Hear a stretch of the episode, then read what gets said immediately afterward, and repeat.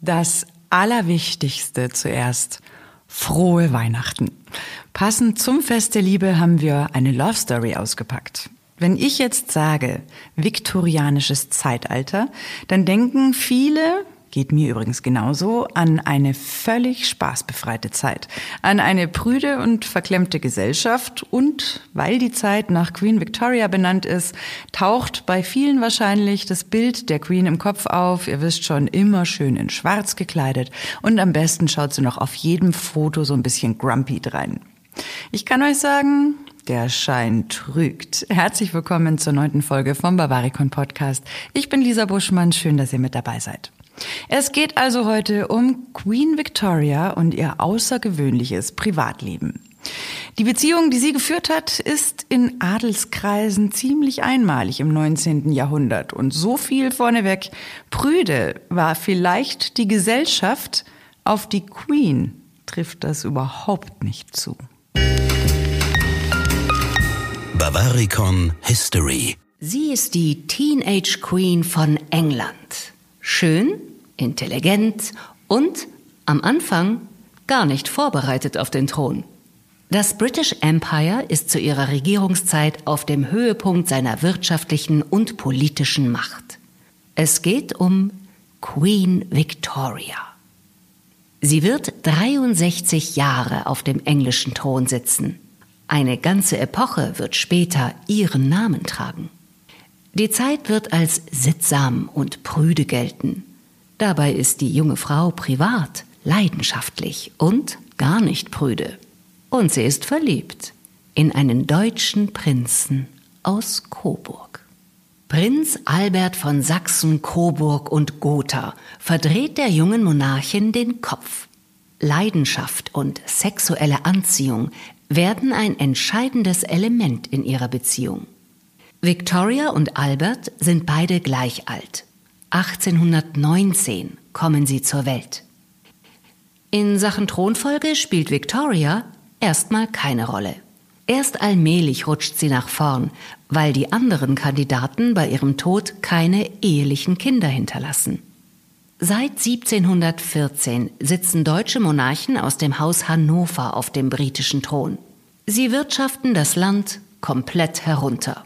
Es kommt wenig rein. Dafür geben die Herrscher verdammt viel Geld aus. Ihr Lifestyle verschlingt Unsummen. Hofstaat und Mätressen führen ein Luxusleben. Die Hannover-Clique gilt als moralisch verwerflich. Ausnahme ist Wilhelm IV., Victorias Vorgänger. Der lebt einfach und bescheiden und ist als ehemaliger Seemann populär beim Volk aber er ist nicht lange im Amt. 20. Juni 1837. Es ist noch früh am Morgen, als Victoria im Kensington Palace geweckt wird. Hoher Besuch ist für sie gekommen. Der Erzbischof von Canterbury und der Lord Cunningham. Sie teilen ihr mit, dass ihr Onkel, König Wilhelm, in der Nacht gestorben ist. Der hat keine legitimen Erben und damit ist sie die neue Queen of England. 1838 wird Victoria traditionsgemäß in Westminster Abbey gekrönt und ist von dem Event begeistert. Albert befindet sich zu diesem Zeitpunkt noch im Studium mit anschließender Bildungsreise durch Italien. Er und Victoria kennen sich aber schon flüchtig. Sie sind Cousin und Cousine. 1836 gab es eine kurze Begegnung in London. Es ging um Heiratspolitik. Vor seinem Tod wollte König Wilhelm Victoria eigentlich mit dem niederländischen Kronprinzen verheiraten. Der gefällt der jungen Frau aber nicht. Albert hinterlässt allerdings einen bleibenden und guten Eindruck bei Victoria. Er sieht sehr gut aus. Ihr gemeinsamer Onkel, König Leopold von Belgien, sorgt schließlich dafür, dass er eine gute Ausbildung bekommt. Er könnte ja mal Prinzgemahl werden. Victoria wächst in dieser Zeit ins Amt der Königin. An ihrer Seite Premierminister Lord Melbourne. Er wird ihr wichtigster Vertrauter und Berater. Ein bisschen ist die junge Frau auch verliebt in ihren väterlichen Freund. Die Gerüchteküche beginnt zu brodeln. Melbourne drängt Victoria daraufhin zu heiraten. Das Gerede muss aufhören. Heiratswillige Adlige strömen nach England, um bei der jungen Queen zu landen. Auch Albert ist dabei. Victoria findet die Idee einer Ehe erst gar nicht prickelnd. Sie will ihre Unabhängigkeit behalten. Albert ändert ihre Ansichten über die Ehe. Victoria findet ihn richtig heiß. Weil er im Rang unter ihr steht, darf er ihr keinen Antrag machen. Also schreitet Victoria zur Tat und schnappt sich den gut aussehenden Mann im Oktober 1839.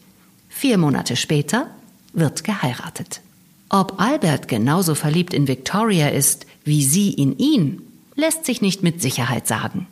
Er ist ihr aber sein ganzes Leben lang treu und die körperliche Anziehung zwischen beiden ist extrem. Ein Ausspruch in puncto Sex von Victoria ist weltberühmt. Mach die Augen zu und denke an England. Ein Rat der Queen an unerfahrene Ehefrauen. Sie selber hat beim Sex nachweislich nicht an England gedacht. Ihre Hochzeitsnacht mit Prinz Albert ist romantisch, wild und atemberaubend. Es wird heftig geknutscht und kaum geschlafen. Das steht alles in Victorias Tagebuch. Die Queen ist regelrecht sexbesessen. Im königlichen Schlafzimmer ist nie Flaute. Albert lässt sogar ein mechanisches Schloss an der Tür anbringen. So kann er vom Bett aus absperren, wenn die beiden die Lust überkommt. Später als Witwe wird Victoria ihre Kinder mit der Aussage schockieren, am meisten vermisse ich den Sex mit Albert. Das Ergebnis dieser wilden Verbindung sind neun Kinder in 17 Jahren. Weil die später in Adels- und Königshäuser in ganz Europa einheiraten, nennt man Victoria auch die Großmutter Europas. Aber Victoria hasst die Schwangerschaften und Geburten. Babys sind nicht ihr Ding. Sie und Albert entwickeln sich aber zum Power Couple. Albert nimmt immer mehr Einfluss auf die politischen Entscheidungen. Im Gegensatz zu Victoria ist er sehr volksnah. Er sieht Armut, Elend und Unzufriedenheit und erkennt die Gefahr für die Monarchie. Dank Albert wandelt sich Victoria von einer im Luxus lebenden Monarchin zur Wohltäterin.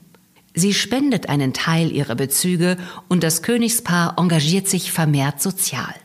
Im Vordergrund steht bei diesen Aktionen eine gute PR. Beide sind echte Talente in Sachen Selbstvermarktung. Albert erkennt auch das Potenzial der Fotografie und lässt die Familie regelmäßig ablichten. Die Royals inszenieren sich clever. Nicht abgehoben und weltfremd, sondern brav und nahbar. So kann das Bürgertum etwas mit der Königsfamilie anfangen. Die Fotos landen gerahmt für wenig Geld in den Häusern der Menschen. Die Familie wird Kult. Während die Beliebtheitskurve der Royals steil nach oben zeigt, geht es mit der Gesundheit Alberts bergab. Seit langem hat er schon Magenschmerzen. Albert stirbt im Dezember 1861 mit nur 42 Jahren, offiziell an Typhus. Heute glaubt man, dass er vielleicht Krebs oder Morbus Crohn gehabt haben könnte. Victoria ist am Boden zerstört und prägt ab sofort das Bild der trauernden Witwe, das heute viele von ihr haben. Der Tod des Prinzgemahls mit Coburger Wurzeln ist das Ende einer außergewöhnlichen Beziehung. Queen Victoria fällt danach in ein echt tiefes Loch und deshalb entsteht übrigens auch das Bild von ihr, das wir heute alle im Kopf haben. Aber mit Mitte 40 ist es eigentlich noch ein bisschen zu früh, um jetzt gleich alle Lebensgeister zu verlieren. Und Victoria, da rappelt sich schon wieder so ein bisschen. Am Ende wird ihr auch eine Verbindung mit ihrem schottischen Stallmeister John Brown nachgesagt. Es gibt dann auch so Gerüchte, dass Victoria John Brown heimlich geheiratet haben soll. Also manche verspotten sie dann auch als Mrs. Brown. Aber heute geht man eigentlich davon aus, dass die Beziehung der beiden eher platonisch war. Aber geredet haben die Leute ja schon immer gern. Das ist ja nichts Neues. Mehr Infos und Fotos findet ihr wie immer in den Show Notes. Wir wünschen euch noch ganz schöne Feiertage, sagen danke fürs Zuhören, einen guten Rutsch und wir hören uns 2023 wieder. Servus. Bavaricon Podcast. Alle 14 Tage überall da, wo es Podcasts gibt.